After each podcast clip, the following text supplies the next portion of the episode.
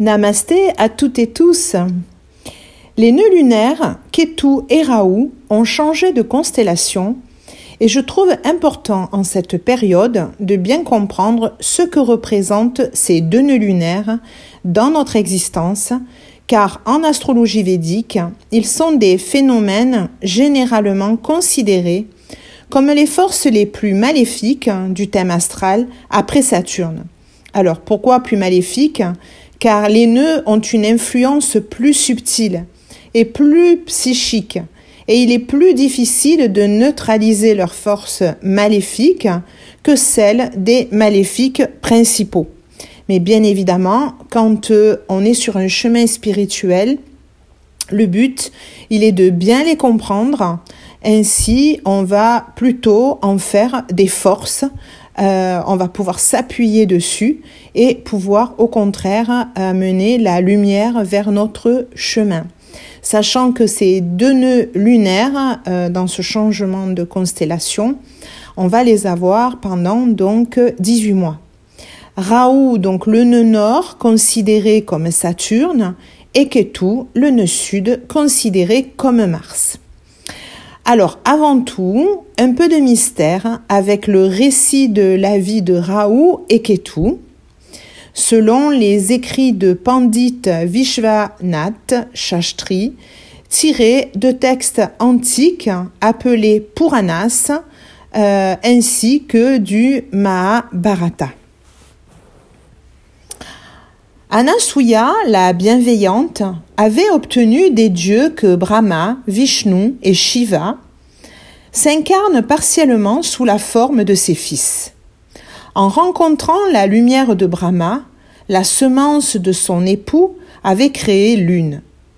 En rencontrant l'éclat de Shiva, elle avait donné naissance à l'ascète d'Urvasa, dont la colère est tout autant célèbre que les pouvoirs. L'ascète se promenait. En cheminant, il aperçut une guirlande de fleurs merveilleuses, qu'une danseuse céleste tenait à la main. Son parfum, qui se répandait de toutes parts, l'enchanta. Il demanda la guirlande à la jeune femme, qui la lui remit aussitôt avec le plus grand respect. Il passa les fleurs à son cou et reprit sa marche. Un peu plus loin, rencontrant Indra, le roi des dieux, qui était assis sur son éléphant, il lui donna la guirlande. Indra posa les fleurs sur la tête de sa monture, mais l'animal, enivré par le délicieux parfum, saisit la guirlande avec sa trompe pour la respirer et la jeta sur le sol. Une terrible colère s'empara de la l'ascète, qui lança au roi des dieux. Tu es rempli de richesse et de vanité, ce qui t'a rendu bien insolent. Tu as jeté à terre la guirlande que je t'avais offerte. Aussi, la splendeur qui est la tienne dans les trois mondes sera bientôt anéantie. Indra descendit aussitôt de sa monture et se prosterna devant le sage. Le sage. Il implora son pardon avec la plus grande modestie.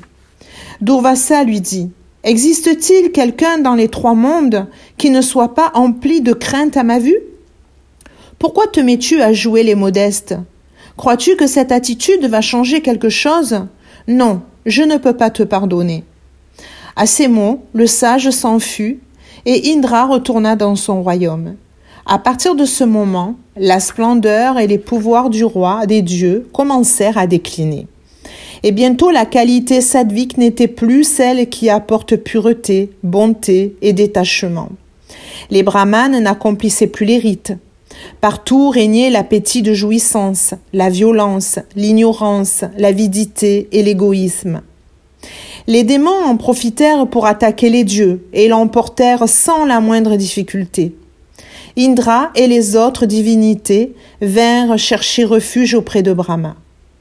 Celui-ci leur conseilla de se tourner vers Vishnu, en leur assurant qu'il parviendrait à les aider. Ils arrivèrent ainsi au rivage de l'océan de lait, accompagnés de Brahma, et s'adressèrent à Vishnu.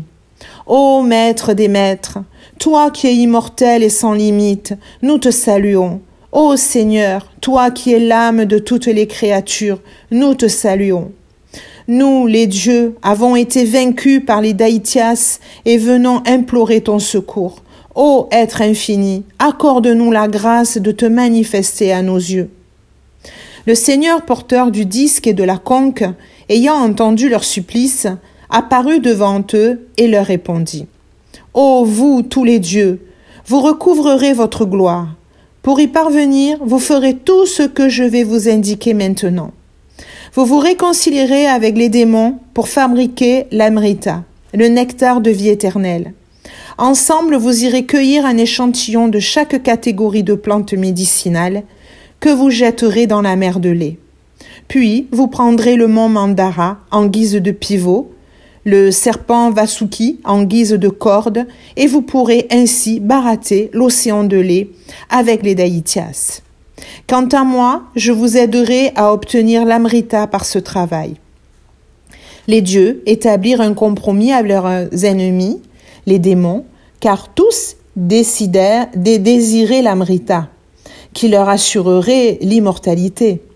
Ils unirent leurs efforts pour la gigantesque tâche que Vishnu leur avait imposée.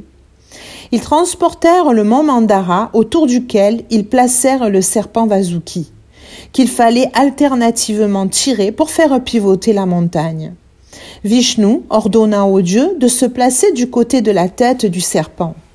Mais les démons se sentaient humiliés à l'idée de de se voir attribuer la queue.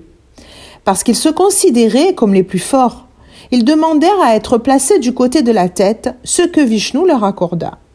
Bien mal leur en prit, car le terrible serpent, qui crachait le feu et le venin à chacune de ses expirations, provoqua chez nombre d'entre brûlures et souffrances. Le baratage était à peine commencé que Dieu et démons réalisaient l'absurdité de leurs efforts.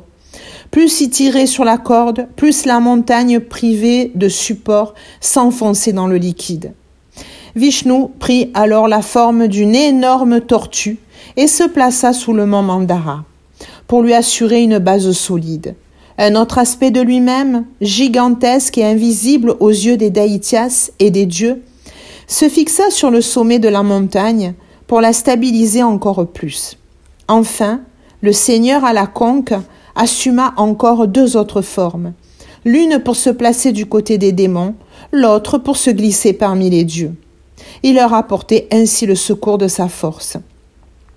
Dieu et démons barattaient et transpiraient lorsqu'ils virent quelque chose émerger de la surface liquide. Mais ce n'était pas l'amrita.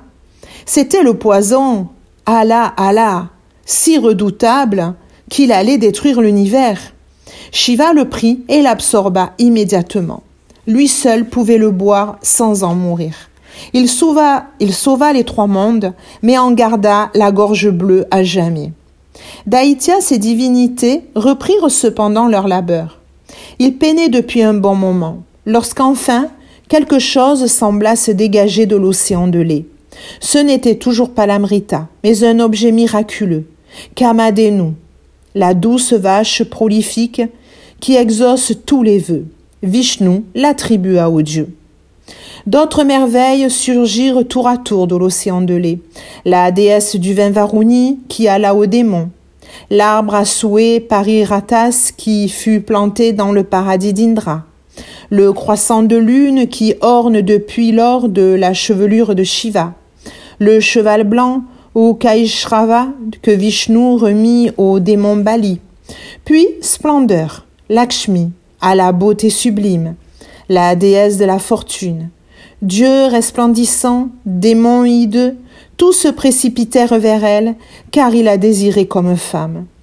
Vishnu leur enjoignit d'aller prendre un bain, de revêtir des vêtements propres et de s'asseoir paisiblement en attendant que Lakshmi désigne elle-même le mari de son choix. Lorsque tous furent assis, la déesse passa autour du cou de Vishnu la guirlande qui le désignait comme époux.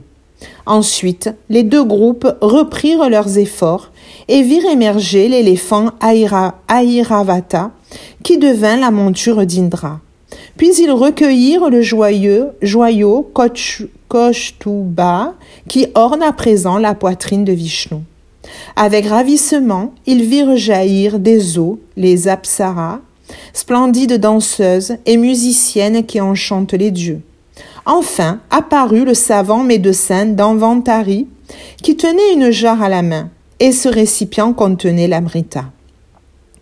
Les dieux n'eurent même pas le temps de réagir, que déjà les Daïtias s'étaient rués sur l'amrita, trahissant ainsi le pacte qui avait été précédemment établi.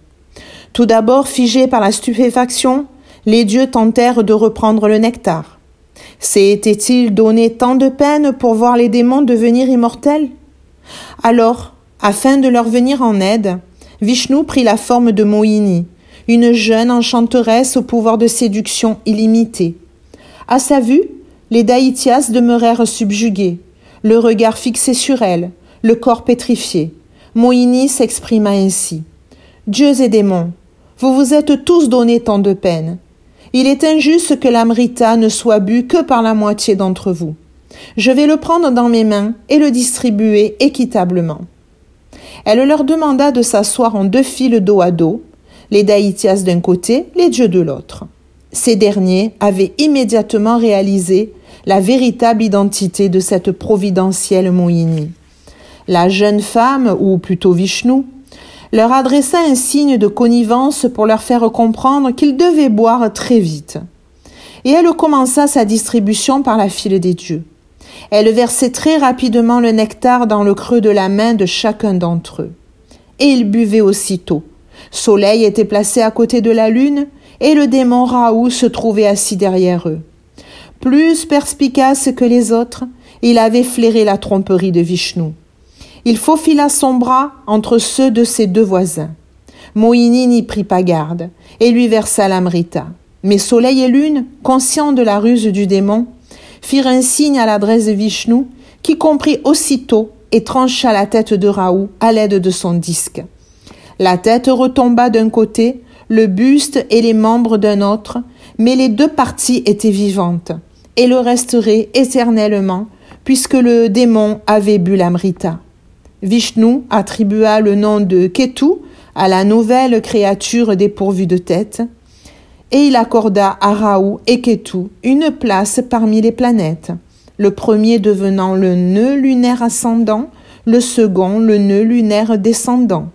Mais Raoult et Ketu, à la nature perverse, prennent régulièrement leur revanche sur Soleil et Lune. À chaque éclipse, ils les dévorent avidement. Voyons plus en détail Raoult et Ketu. Raoult est l'armée du roi, ou un hors-la-loi. Il est de caste Shudra, serviteur, et de sexe neutre. Il est Vatadosha, sombre de teint et porte des vêtements multicolores. Il est de guna tamasique. Ketu est l'armée du roi, ou un mendiant, de caste mixte, Varna Sankara, et de sexe neutre. Il est plutôt pita au teint foncé et est vêtu de loques. Il est de guna également. En plus des sept planètes, l'astrologie védique considère certains points de relation planétaire comme des planètes mineures ou secondaires. Et les deux plus importants sont les nœuds de la Lune. Le nœud nord ou tête du dragon qui s'appelle Rahu en sanskrit et le nœud sud ou queue du dragon qui s'appelle Ketu. Les nœuds lunaires sont considérés comme étant des planètes ombres ou ténébreuses. Astronomiquement, elles représentent les points où l'orbite de la Lune traverse l'écliptique ou équateur céleste. Ce sont les endroits où la Lune traverse le point de l'orbite du Soleil, produisant une éclipse. Les nœuds lunaires indiquent les moments où les forces lunaires et solaires s'obstruent ou s'annulent. Il indique le potentiel à court-circuiter nos énergies solaires et lunaires. Ce sont donc des points très sensibles, pouvant créer des répercussions dans tout le champ des forces planétaires.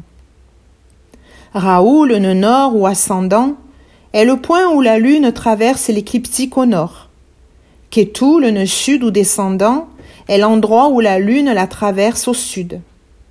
L'influence du nœud nord est donc ascendante, en expansion et extériorisant, mais en grande partie sous forme de force négative. Le nœud sud est descendant, en contraction et intériorisant. Les éclipses du Soleil et de la Lune peuvent se produire dans n'importe quel nœud. Les nœuds étant considérés en mythologie comme les démons qui avalaient les luminaires et, provoquaient les éclipses, on vient de le voir. En tant que tels, ils possèdent le pouvoir de vaincre le Soleil et la Lune, parce qu'ils peuvent être plus forts que n'importe quelle planète. Ainsi, en astrologie védique, la conjonction d'une planète avec un nœud lunaire est considérée comme une sorte d'éclipse de cette planète et son énergie devient obstruée. L'astrologie védique les considère comme les facteurs les plus importants de l'interprétation d'un thème natal. Ils possèdent le pouvoir non seulement d'annuler les influences planétaires, mais étant donné que les éclipses sont des points de transformation énergétique, ils possèdent des propriétés particulières additionnelles, augmentant les influences planétaires en bien ou en mal.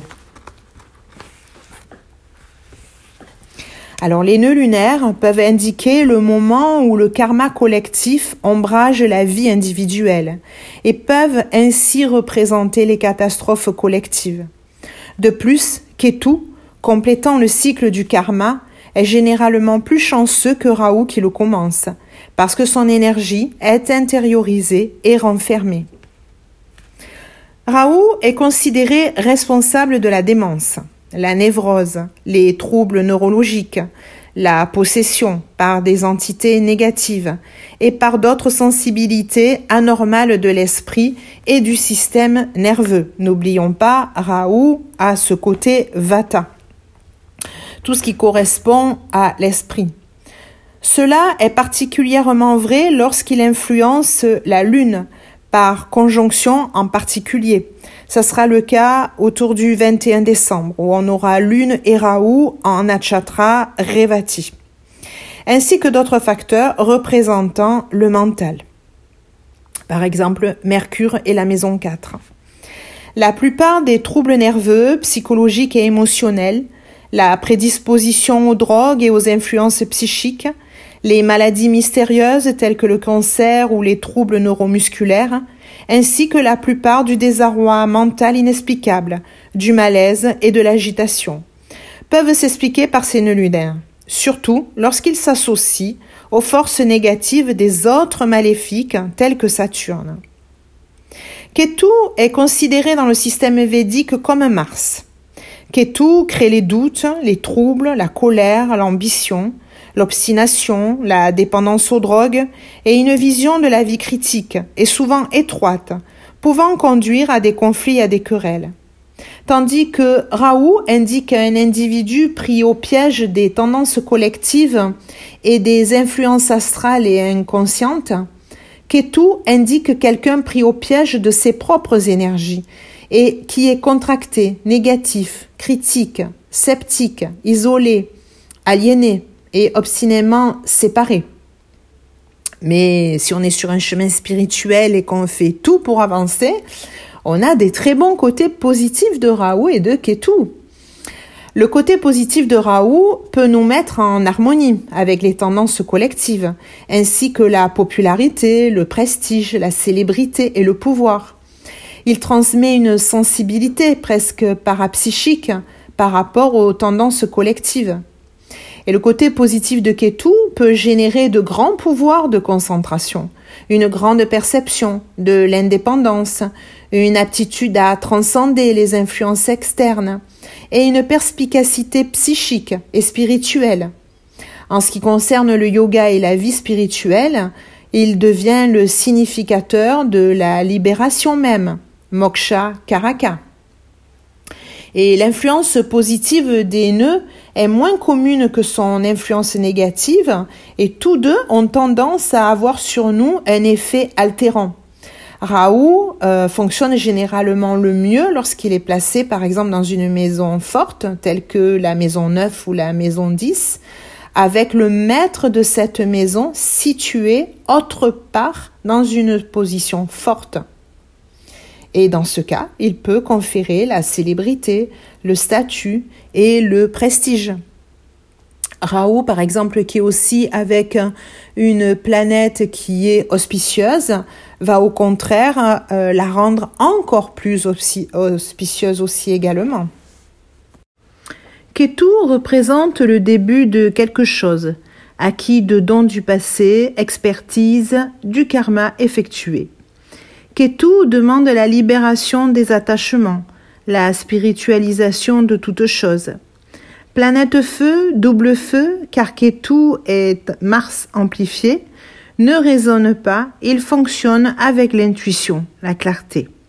Là où se trouve Ketu, il y a un besoin de se libérer de certains aspects. On peut avoir une dette karmique, mais aussi un cadeau si on est dans le don total, désintéressé, le surrender.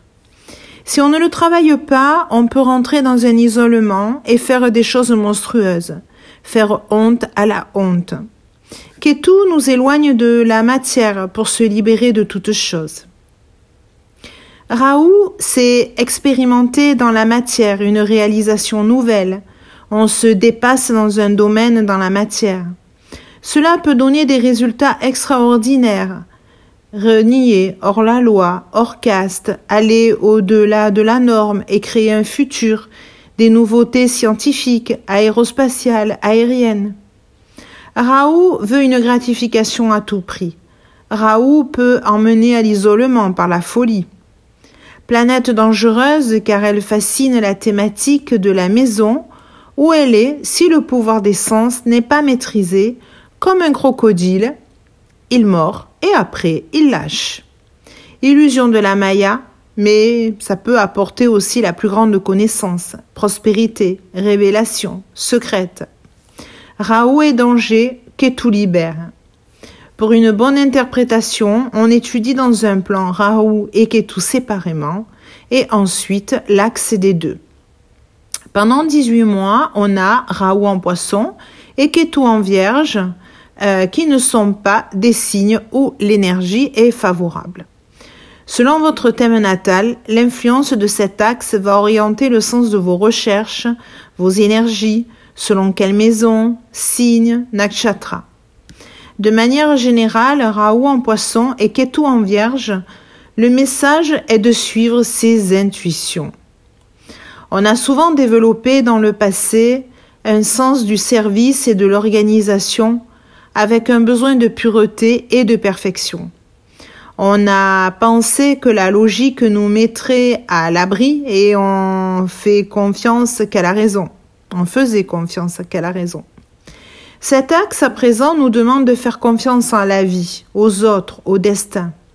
Il est question de renoncer au matérialisme, de croire à l'invisible, en la magie de la vie et pas seulement à ce que l'on voit.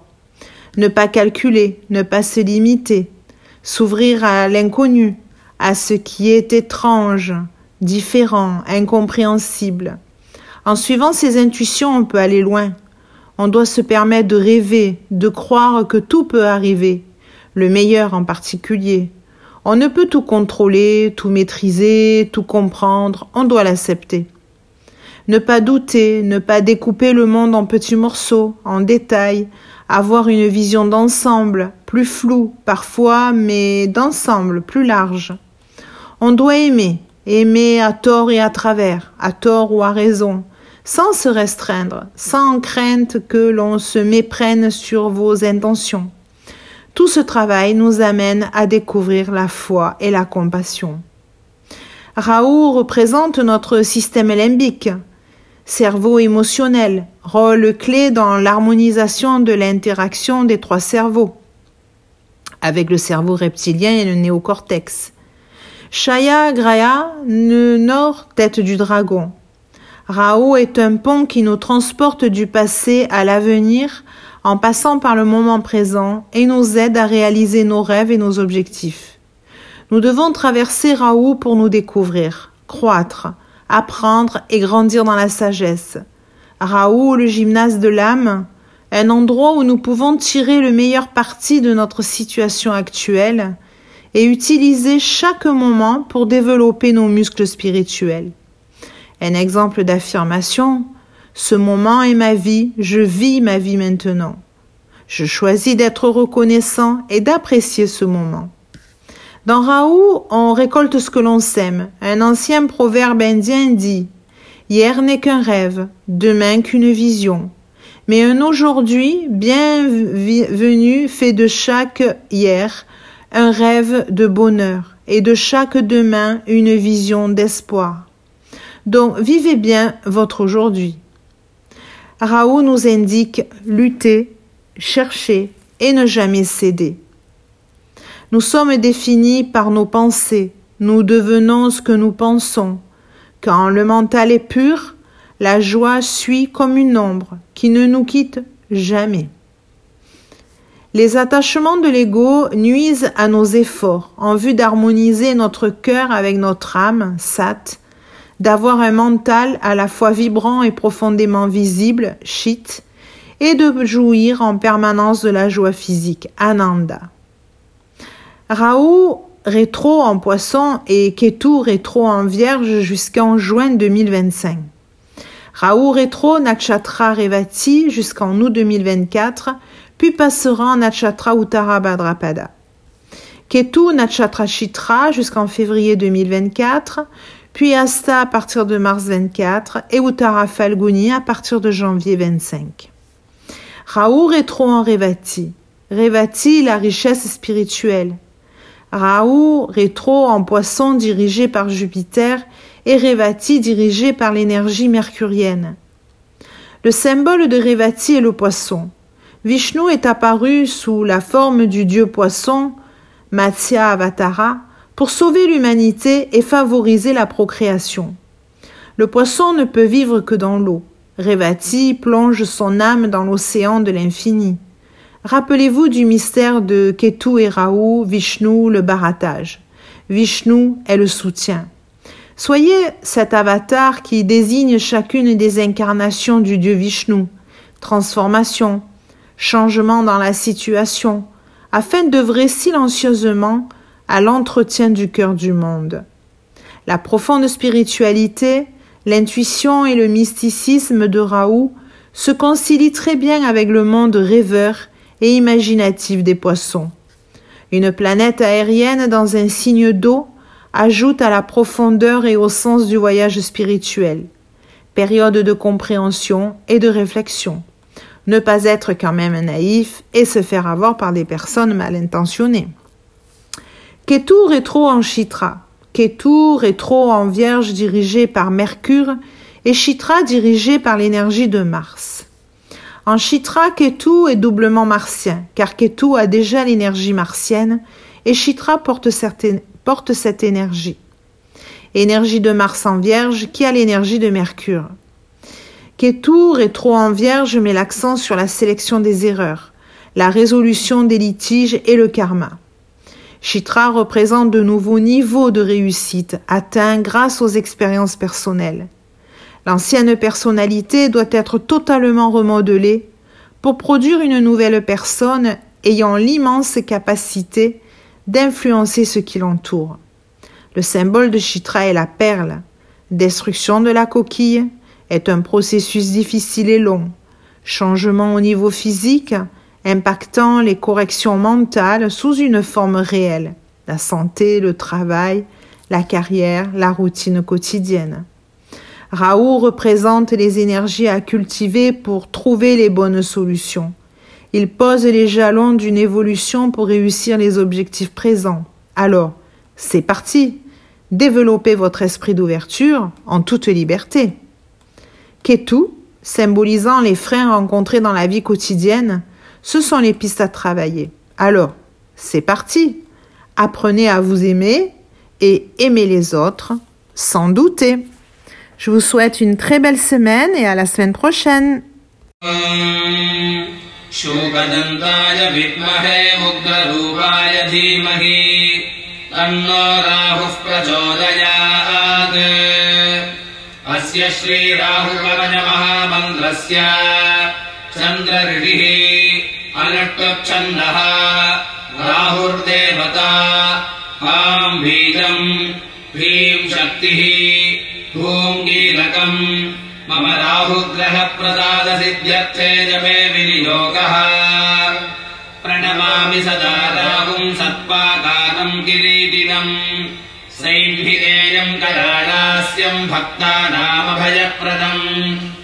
राहुम् चतुर्भुजम् चर्म शूलखड्गवराङ्कितम्।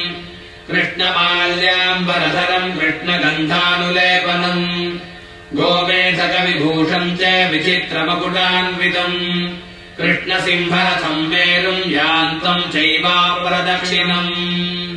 नीलाम्बरशिरः पादो ललाटम् लोकवन्दितः